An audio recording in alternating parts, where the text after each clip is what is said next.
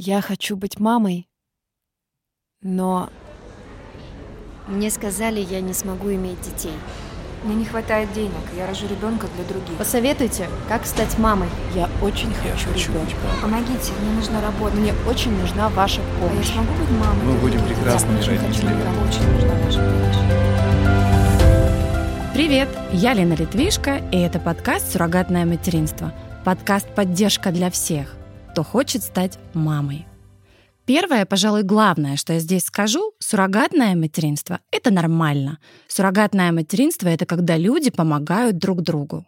Столкнувшись с бесплодием, важно знать и чувствовать, что ты не один, что у твоей проблемы есть решение, о котором раньше было даже страшно подумать. Я записываю этот подкаст, чтобы каждый смог разобраться в сложной и все еще табуированной теме суррогатного материнства.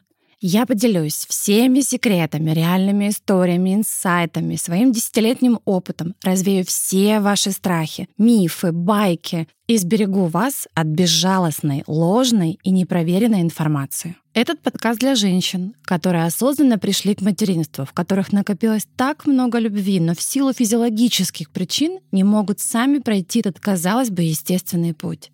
Я хочу помочь, и я буду помогать.